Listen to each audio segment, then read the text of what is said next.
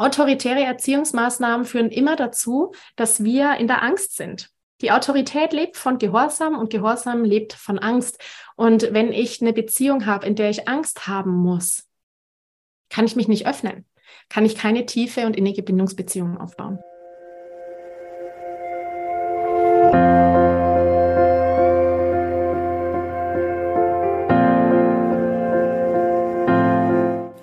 Hallo und herzlich willkommen bei Loslassen und gemeinsam wachsen, deinem Podcast rund um bewusste und bedingungslose Elternschaft. Mein Name ist Manuela Festel, ich bin Mama, Mutmacherin und vor allem Mentorin für achtsame Kommunikation und gewaltfreie Konfliktlösung mit Kindern. Und genau darum geht es auch hier in diesem Podcast. Ich zeige dir, wie du deinen Weg in eine bewusste, authentische und bedingungslose Elternschaft findest und Konflikte schließlich mit deinem Kind achtsam, respektvoll und gewaltfrei lösen kannst. Ganz ohne Schimpfen und Bestrafen. Bist du bereit? Na, dann lass uns loslegen. Hallo, schön, dass du heute wieder mit dabei bist, hier bei Loslassen und gemeinsam wachsen. Ich bringe heute ein Thema für dich mit, das dich mit hundertprozentiger Sicherheit interessieren wird. Viele, viele, viele meiner Klientinnen, wenn ich ehrlich bin, müsste ich sagen, alle, ich traue mich nur nicht tatsächlich das zu verallgemeinern in diesem Moment. Die meisten, also 99 Prozent meiner Frauen, die ich begleiten darf, im Einzel- oder in Gruppenberatungen und vor allem natürlich auch in gemeinsam Wachsen, bringen dieses Thema mit. Und zwar, der Partner erzieht anders als ich. Er führt die Beziehung zu den Kindern auf eine Art und Weise, die mir als Mama schwerfällt. Da fallen die Stichwörter wie autoritäre Erziehung oder Gehorsam oder er droht an mit Strafen. Und wie kann ich damit umgehen? Ich habe heute hier einen kurzen Ausschnitt, ein kurzes Feedback von mir dazu, was wir im Mentoring gemeinsam wachsen in der Tiefe weiter besprechen und hoffe, dass ich dir hier einen ersten Impuls geben kann, um mit diesem Thema mehr in den Frieden zu kommen und auch mehr annehmender zu sein und deine Rolle als Mutter in der Beziehung zwischen Vater und Kind einfach nochmal, ja, dir vor Augen zu führen.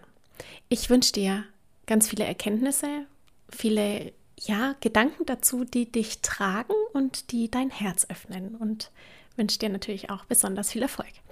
Über deinen Kommentar und dein Feedback freue ich mich natürlich am Ende des Podcasts. Jetzt starten wir erstmal los mit der Frage, die ich hier von einer Mentoring-Teilnehmerin bekommen habe aus Gemeinsam Wachsen.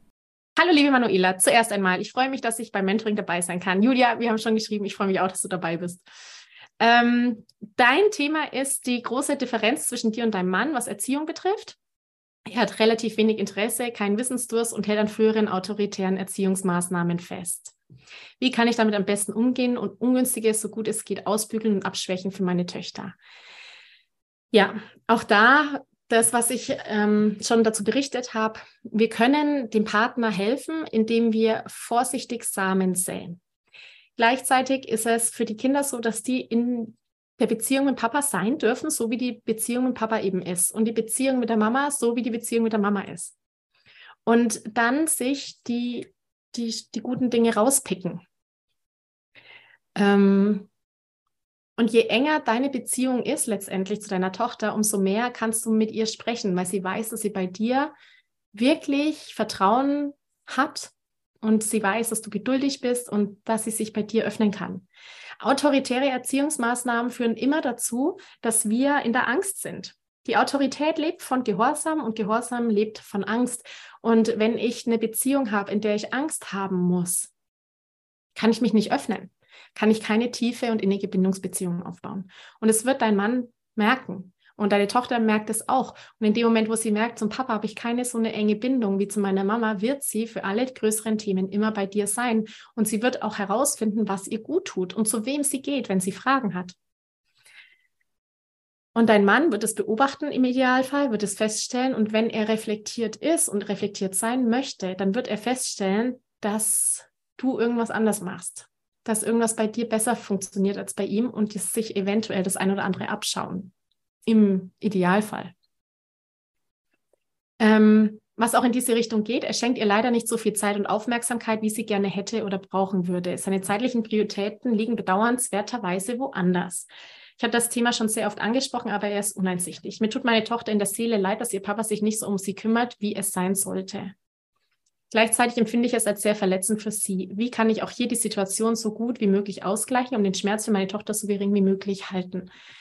Ähm, gar nicht liebe Julia. Du kannst nicht ausgleichen, weil das ist die Beziehung zwischen ihr und dem Papa. Was du aber machen kannst, ist, dass du sie siehst mit dem Schmerz. Aktives Zuhören ist da das Stichwort. Also, dass ich dich sehe. Ich sehe, dass du gerne mehr Zeit mit Papa hättest. Und es tut mir in der Seele leid, dass das nicht so funktioniert, wie du es gerade bräuchtest. Ähm, sie auch animieren. Sie ist ja, ja, ähm, sie animieren, darüber zu sprechen. Im Sinne von, wie hättest du es denn gerne? Was wünschst du dir denn? Also ihr Fragen stellen. Wirklich Fragen stellen. Wie hättest du es denn gerne das? Was würde dir denn helfen?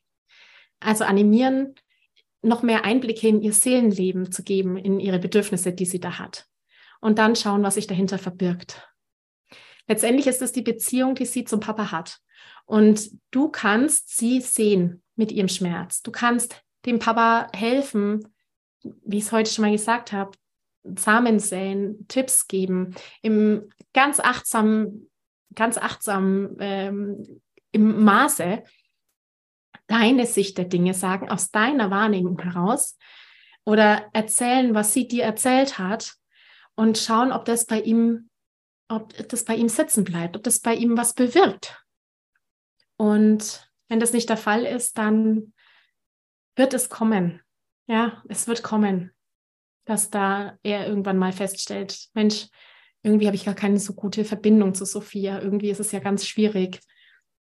Und es hilft auch immer, wenn wir annehmend sind, wenn wir den anderen sehen, wie er ist und da für uns auch einen Frieden schließen können, sagen können, er ist da letztendlich gehemmt oder nicht frei.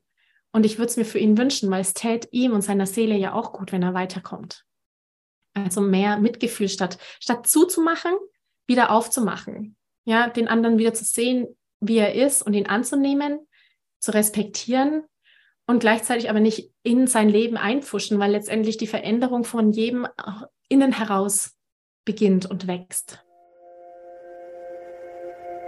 Ich danke dir von ganzem Herzen, dass du dir heute Zeit genommen hast, diese Podcast-Folge anzuhören. Wenn du noch mehr Impulse, Ideen oder Inspirationen auf deinem ganz persönlichen Weg zur bewussten und bedingungslosen Elternschaft suchst, dann abonniere unbedingt meine Newsletter oder du folgst mir auf Instagram, Facebook oder Telegram. Möchtest du wissen, welche Kommunikationsstones sich in deinen Alltag eingeschlichen haben und mit welchen leichten Tricks du Konflikte mit deinem Kind vorbeugen kannst? Dann hol dir mein kostenfreies E-Book. Du findest es unter sprachzeichen.de-40-Sätze. Wenn auch du mal eine Frage stellen möchtest, dann komm am besten auf meine Warteliste von Gemeinsam wachsen, meinem zwölfwöchigen Mentoring-Programm von der Wut zu Respekt und liebevollen Eltern-Kind-Kommunikation. Das findest du unter sprachzeichen.de-gemeinsam-wachsen-warteliste. Wenn dir die Folge gefallen hat, freue ich mich natürlich riesig über einen Kommentar und natürlich, wenn du die Folge bei deinen Freunden und Freundinnen teilst und meinen Podcast abonnierst. Jetzt wünsche ich dir aber alles Gute. Wir hören uns sicherlich bald. Viele liebe Grüße. Ciao, ciao.